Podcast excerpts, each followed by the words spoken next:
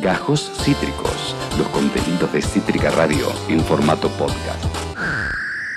Creo que nunca hemos terminado la semana tan arriba como vamos a terminar esta. Eh, ¿quién, la, ¿Quién presenta? Por favor, no, no, por favor, por favor, Juan, es por que favor. Yo, de nuevo, esta semana no puedo, se me cuesta mucho ser objetivo, pero bueno, a ver. No sé. Eh, es el motor de felicidad, diría yo. Eh, no, es, es, es, eh, es todo. Y, y, es muy difícil a la vez definirla de una sola manera porque es muchas cosas, pero es la creadora de una, de, de una técnica que, que que te cambia la vida y la percepción de tu cuerpo, es, es, es Lujana, es, es Hada Madrina, es todo, y ahora vamos a hablar de todo eso que es, eh, con ustedes, queridos oyentes, Teresa Salazar. ¡Esa! aplausos, aplausos. Bienvenida, Teresa. Gracias, muchas gracias, pero cuánta presentación, después hay que estar a la altura de... no, y eso que yo no soy tan bueno, el que es muy capo con las presentaciones ese. Pero bueno, es muy... Eh, no, no, sabía muy bien cómo presentarte porque realmente es lo que hablábamos ayer cuando te escribí por WhatsApp. Eh, es difícil encontrar una como una frase corta para definirte, ¿viste? Porque tu, tu recorrido es, es, tan enorme y tan vasto y por, por tantos lados eh, que es espectacular. ¿Cómo estás, Tete? ¿Cómo te trata este viernes de pandemia? Bien, me trata muy bien. Un, un saludo afectuoso a los oyentes que están allí, seguramente disfrutando esta tarde de radio que es muy hermosa. Mm. Hay un hermoso sol. Bueno, los viernes suelen ser movidos porque eh, tengo, voy al estudio, veo pacientes, voy, pero siempre son felices. Y hoy fue un viernes especial y feliz porque sabía que me iba a encontrar con vos y bueno, con los oyentes a través tuyo. Así que acá estoy. Este, si me preguntas, eh, a mí cuando me preguntan qué soy, eh, siempre digo que soy médica, así de fácil, y nos reímos con este, nuestros amigos un poco bromeando, este, cuando los médicos, viste, ponemos muchas cosas y muchas especialidades en las recetas, sí. pero por favor, acá tenés que, un día tenés que tardar en leer. Eh, yo creo si, si, si, hay con algo que me identifico es con ser médica, este, porque creo que es algo que quise ser desde muy pequeñita. Este, todos tenemos nuestras historias y yo desnudaba a todo el mundo, a las muñecas, quería abrir y ver qué había adentro, quería que eh, todo el mundo se sane, que a nadie le duela. Eh, así que es algo que es constitutivo desde pequeña, quiero ser médica y es lo que soy, soy médica, así me defino. Bueno, después por supuesto uno va creciendo y se va formando en otras áreas. Y desde, presente, desde, desde chiquita hay algo como muy presente de, de, esto que decís de las muñecas, de los cuerpos, como de, de, de la anatomía, ¿no? Eh, y has pasado por, bueno, por, por, por, por transitaste de, todo, instituciones públicas, privadas, la Cruz Roja, todas partes, pero eh, yo llegué a vos este, por esta cosa hermosa que se llama BAM, este, que ¿cómo le, podemos, cómo le podemos explicar, cómo le puedes explicar eh, para la gente que no tiene idea qué es, qué es BAM, que suena como a una, a una onomatopeya como BAM, como explosión de golpe, pero es todo, todo lo contrario. Sí, la verdad que sí, suena como a BAM, boom. BAM. BAM. Eh, a ver, en mi, en mi recorrido eh, soy médica cirujana, eh, después hice imagenología también, es decir, estudié la anatomía. No me alcanzó con verla en en directo, sino que hice, este, la estudié por imágenes y después estudié, eh, me formé en fisiatría, soy médica rehabilitadora. Eh, en ese recorrido, eh, que tiene un anclaje en mi niñez, porque también tuve una, una patología, una enfermedad en la cual necesité rehabilitación corporal, este, me di cuenta que lo que me gustaba era el movimiento, es decir, el cuerpo en movimiento y bueno, como soy médica, traté de compaginar lo que era un movimiento de reparación, de restauración y de rehabilitación con algo terapéutico. Entonces, si yo tendría que explicarle a las personas este, qué es lo que creé, creé una forma de entender el cuerpo a través del movimiento, eh, procurando restaurarlo para que estructura y función vayan de la mano.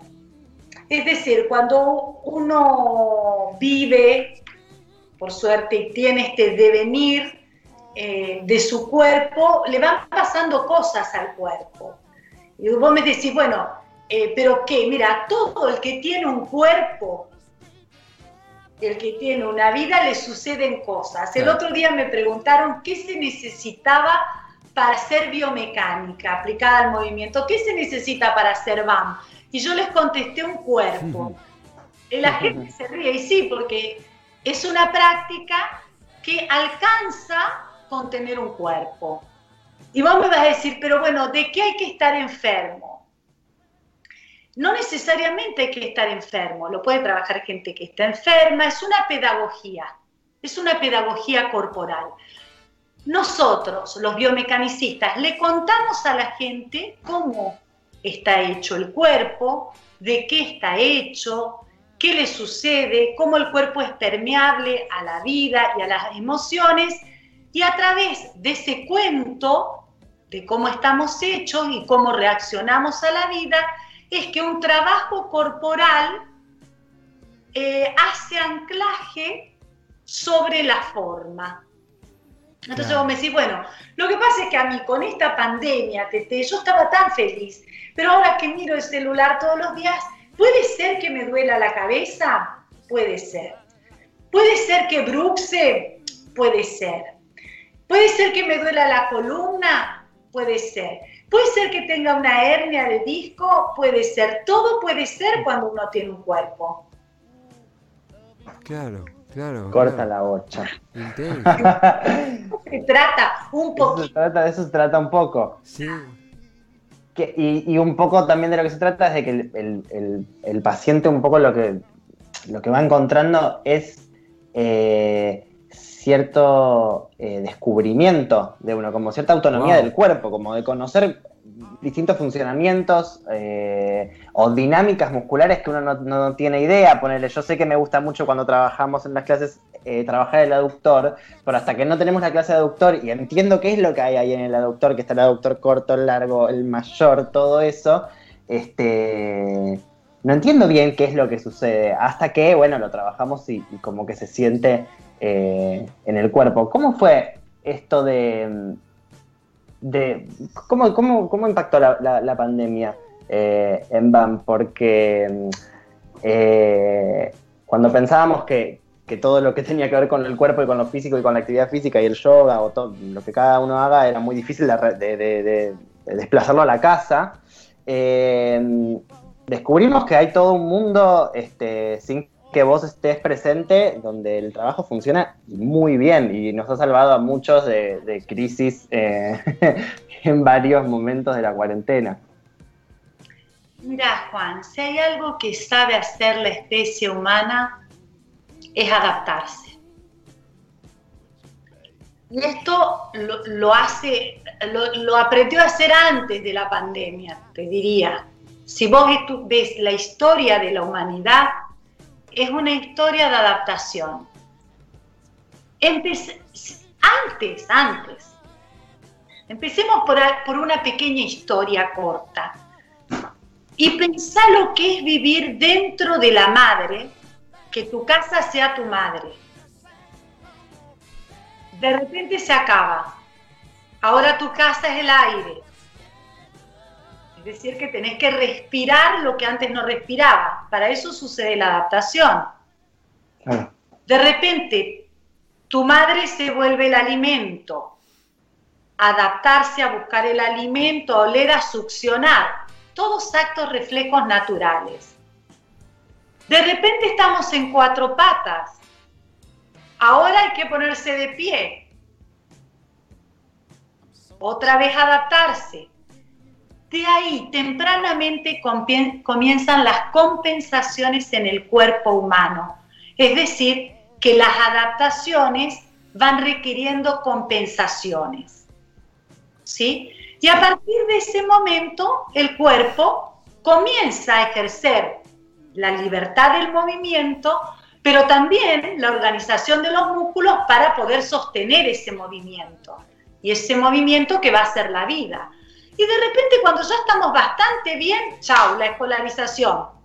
Pero si yo era libre, andaba desnudo con un calzoncillo, con una bombacha en mi casa y ahora me tengo que sentar a escuchar a alguien que dice que yo tengo que escribir. Sin embargo, lo hicimos. Y cuando ya estábamos más o menos algo más y algo más y algo más, y eso sin hablar en los otros devenires. Por ejemplo, de repente uno puede perder la mamá, de repente puede perder el papá, de repente puede venir una mudanza, y ahí va el ser humano, la especie, se adapta, se adapta, se adapta, a veces lo lleva bien y a veces hacemos síntomas que por supuesto tienen que ver con esos devenires. Y de, de ratos yo llegaba de dónde era, no sé si de dónde, porque viajo bastante, y de repente una pandemia. ¿Y qué hicimos? Nos recluimos, tuvimos síntomas, pero nos adaptamos. Entonces, sí, la vida de, la historia de la humanidad tiene una vida de, adaptación. A veces nos revelamos porque adaptarse también desde algún lugar es sufrir, como el dolor es sufrir o es padecer, pero a veces también cuando uno comienza a elaborarlo desde el cuerpo y a entenderlo, a entender qué es lo que nos pasa y aceptar también, uno lo puede llevar mejor. Y también al reconocer, el reconocer el sufrimiento, porque a veces uno tendría que decir, bueno, yo tengo dolor, pero el dolor es igual al sufrimiento, la reclusión es igual al sufrimiento, tenemos ahí como para hablar y soportar este, nuestra teoría y nuestra práctica sobre muchos filósofos que tratan de entender el comportamiento humano. Yo diría que, bueno, nos, adaptamos bastante bien siempre. Y, en, contra de lo que dice todo el mundo, em, yo creo que la humanidad ha vivido épocas eh, muy terribles sacando esto epocal que nos toca vivir, que es pandémico, hemos tenido catástrofes terribles en la humanidad en las cuales hemos sobrevivido. Y acá seguimos. Y acá estamos. Tenemos que adaptarnos. Sí, sí, yo tuve que adaptar mi trabajo. Yo que trabajo del contacto. Claro. No entro al hospital, no hay quien no se me cuelgue.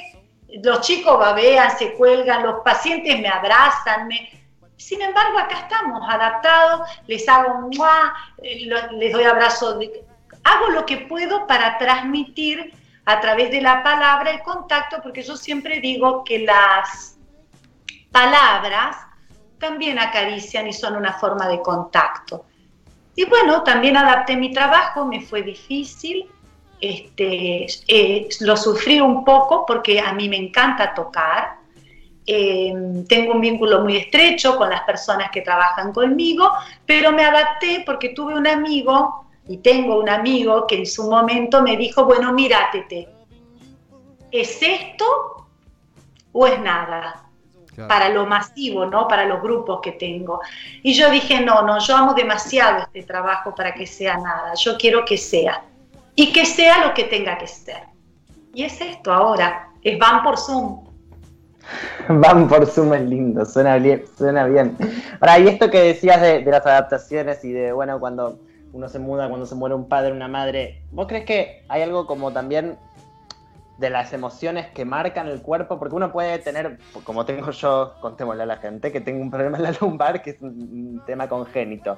Pero ¿vos crees que, las emociones pueden generar algún tipo de, trauma en, el cuerpo? ¿Vos podés identificar eso cuando ves el cuerpo? Yo creo que es eh, indisociable. Porque incluso, incluso algo que sea congénito o incluso algo que sea traumático va a impactar sobre tu persona y tu psiquis, que es lo mismo. Este dualismo cartesiano, aquí, de los cuales somos los principales responsables los médicos.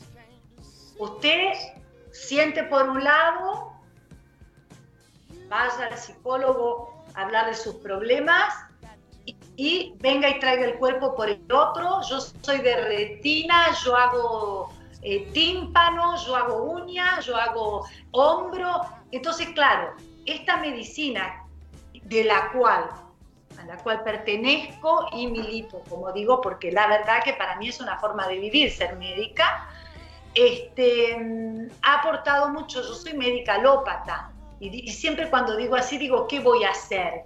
Si hubiese nacido en Oriente seguramente sería una médica que... Pero bueno, yo trato dentro de la alopatía copiar un poco algunos principios de la medicina oriental, que es una de las más antiguas.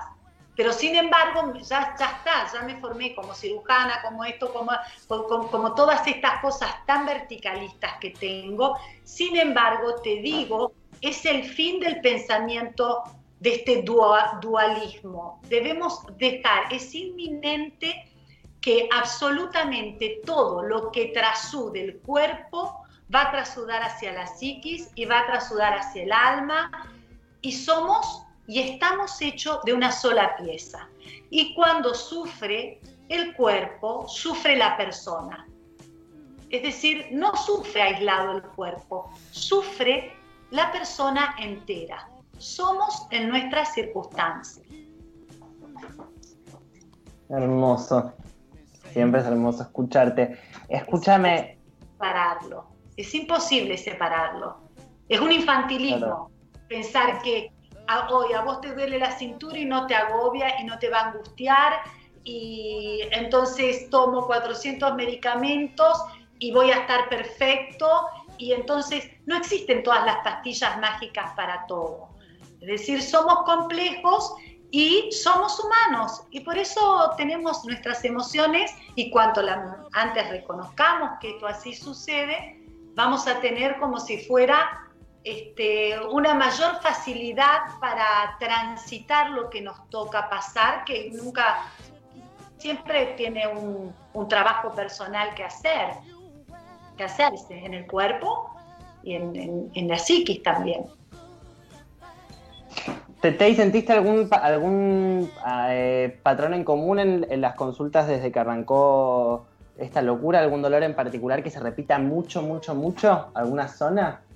Sí, sí, sin duda hay un patrón eh, que se repite casi sistemáticamente en todas las personas que tiene que ver con trastornos en el eje medio del cuerpo, en la columna cervical, rectificaciones por, por, estar todo el tiempo con lo digital y hacia lo digital y sobre la cámara y sobre bueno, todo, los, ah, todo lo que corresponde a la digitalización y al, estar muy presente sobre eh, la computadora. Entonces siempre hay mucho trauma cervical, muchísimo vértigo posicional, que para mí también tiene que ver con esta cosa de inestabilidad y de incertidumbre, el vértigo posicional benigno, la rectificación de la columna, los dolores de, de cintura, es decir, lumbalgia, los dolores cervicales, cervicalgias, el bruxismo, otalgias, este, el bruxismo que es diurno también, pasó a haber más bruxismo diurno, no solamente apretamos de noche y, bruxamos, sino que de día también y no nos damos cuenta.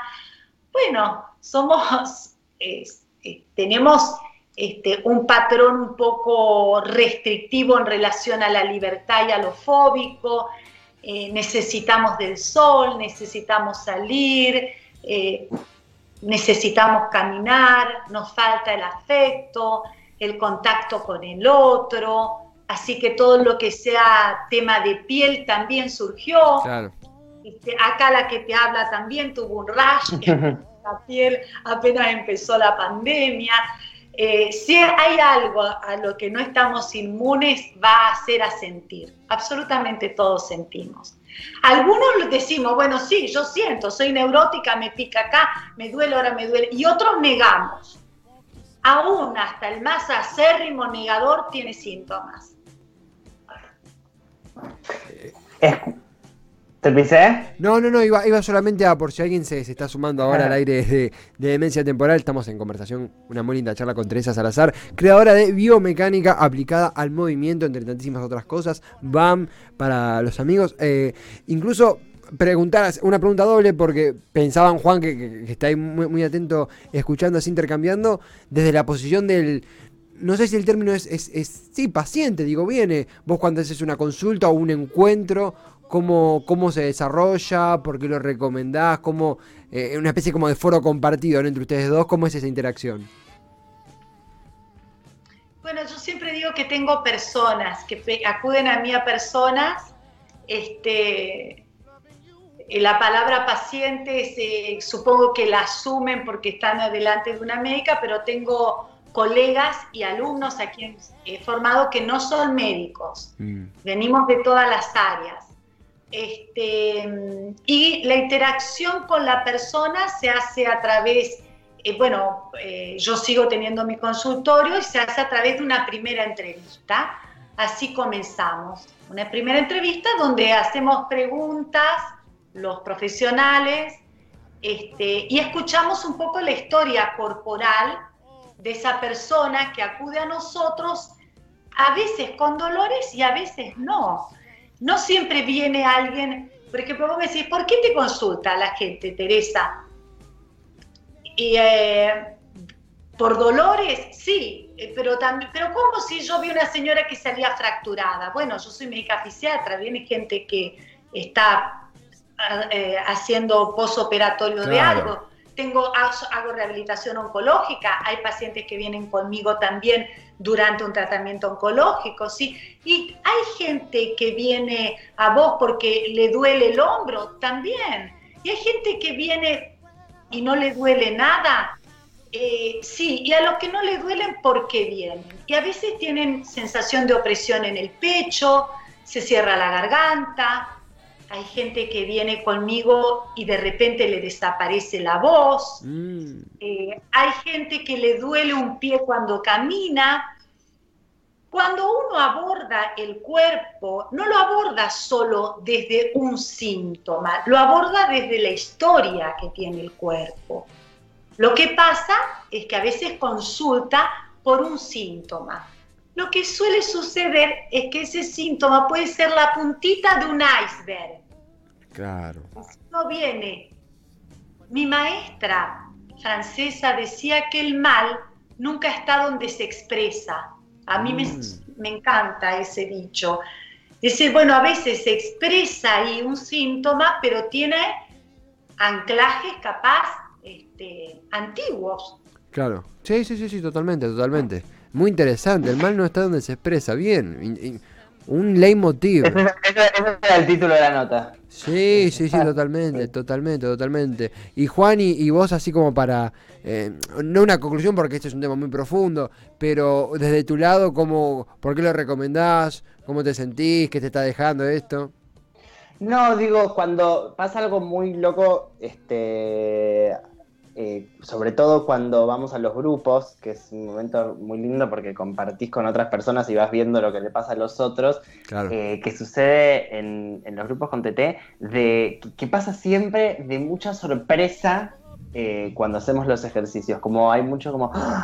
wow, pero esto está más bajo que, lo, que esto y esto está más grande que el otro. Y, y, y de repente te das cuenta que en el medio de la clase te das cuenta que cuando llegaste no estabas respirando casi, que, Mm. que se abre el aire, que entra el aire de verdad, que, que, que empezás a entender todo lo que es el diafragma.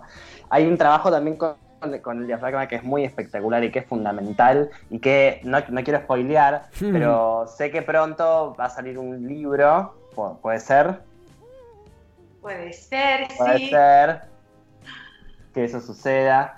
Este, y eso va a ser lindo porque también va, va a, a ampliar y a expandir esto a, a todas partes. Este, ¿Cómo ves la, la situación? Este, ¿qué, ¿Qué pensás de esto? ¿Se va a volver en algún momento, este, cuando exista tal vacuna, a, al contacto o va a costar un poquito para vos? No, para mí el contacto se va a recuperar rapidísimo. La gente va, va al contacto, ese algo innato. Claro. No va a costar, va a ser lo que... Si, si, si ahora imagináramos que desaparece del universo el coronavirus, la gente saca el barbijo y se van a montar unos contra otros. Es decir, directamente. El, contacto es como algo parecido cuando el niño empieza, se para y le pones música y hace esto. Sí, un bailecito. Es innato, es innato. Es decir, es, es un reflejo. Imagínate que cuando uno nace, la mamá le pone el dedo y el bebé hace prensión sobre el dedo. Imagínate si no va a ser, eh, no va a ser como si fuera rapidísimo. Total. cuando no nos sintamos en riesgo, no va a costar nada recuperar el contacto. Estamos sedientos de contacto. No lo podemos tener, nos cuidamos, seguimos las normas, pero el contacto, ¿sabés que hay estudios hablan sobre el alimento y el contacto físico? Y prácticamente permite el mismo desarrollo en el niño. Imagínate si no será importante. Lo tenemos, eh, lo tenemos realmente presente. Yo creo que no va a costar absolutamente nada. No, no, no es un sesgo eh, de alguien que eh, trabaja todo el tiempo tocando a las personas, sino que creo realmente eh, como médica, más allá que mi práctica justo sea la, el, contacto, pienso que la gente muy rápido va a querer recuperar el, el contacto con sus seres amados e incluso en este país eh, sucede algo muy que uno toca, no sé, al diariero, al que viene, todo el tiempo estamos tocando a la gente. Claro. Este país es muy, muy demostrativo a nivel físico. Así que creo que no va a costar nada. Qué expectativa, qué manije, qué sonrisa que se me que se vuelva pronto. Cuando se vuelva te voy a llevar, vi. Ay, sí, sí, sí. No, más iba por ese lado porque, a ver, esta puerta, esto es eh, una puerta que abre Juan Cabotti en el programa para conocer este, este universo, ¿no? este mundo. Y imagino que del otro lado quedan un sinfín de dudas que podríamos estar horas, horas y horas. Eh, pero justamente, ¿no? Preguntarte eh, cómo podemos encontrarte, cómo podemos eh, eh, leerte, seguirte, porque imagino que la gente se queda manija y, quiere saber más. ¿Dónde podemos dar contigo, Teresa? A ver, nosotros tenemos un, bueno, primero somos un equipo. Acá estoy la, cara visible porque lo creé, pero somos un equipo de profesionales, así que pueden contactar a través de la web www.bambiomecánica.com con todo el listado de profesionales que están eh, en la web, porque incluso todos los que están avalados y se han formado conmigo tienen como una tarjetita donde dice encontrar un profesional. Después tenemos nuestro Instagram, Cambio Mecánica, que es anatomía pura. Anatomía pura. Hay este, huesos, eh, músculos, oído, todo lo que este, y por supuesto siempre este, hay un soporte filosófico que tiene este trabajo, que tiene que ver también con la forma de nombrar el cuerpo y con hacer docencia en relación a apropiarnos de nuestro cuerpo. Eh, durante muchísimo tiempo fue patrimonio básicamente o de la ciencia o de la iglesia o del que quería plantar banderas sobre la anatomía. Entonces, este, tenemos una base filosófica que tiene que ver con aprender de, anatomía, aprender de la fisiología, del movimiento este, y del ejercicio, este, de cambiar el vocabulario porque no hacemos ejercicios porque ejercitan los militares. Mm. Nosotros hacemos movimiento. Somos un movimiento que cambia todo el tiempo. Eso es importante, porque también como nos, como nos nombramos, nos formamos. Total, totalmente, totalmente. Profundo, la cantidad de, frases para ponerla en la nota, ¿no? Sí, sí, sí, un sinfín, un sinfín. Un sinfín y, las que vendrán, y las que vendrán. Eh, primero a Juan, gracias porque he, hecho este enlace, esta hermosa mesa de encuentro, aunque sea virtual, por de momento, de momento. Y a vos, Teresa, agradecerte la claridad, el tiempo y la templanza para, para acompañarnos en este tramo, la verdad. un mágico placer. Lo mismo para mí, un placer y también desde la palabra y desde el contacto se puede estar cerca y más aún en esta época. Hay que pensarlo así. Es un, periodo de adaptación. Ya vendrán los besos y los abrazos de nuevo.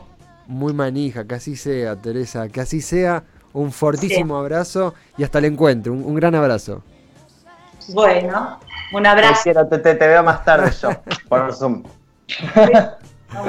Hermoso. Hasta pronto, Teresa Salazar. Un, viaje, un viaje, una introspección, un descubrimiento. Eh, creadora de biomecánica aplicada al movimiento, digo bien. Juan Cabotti ya tiene su, eh, su, cita con este viaje, porque termina.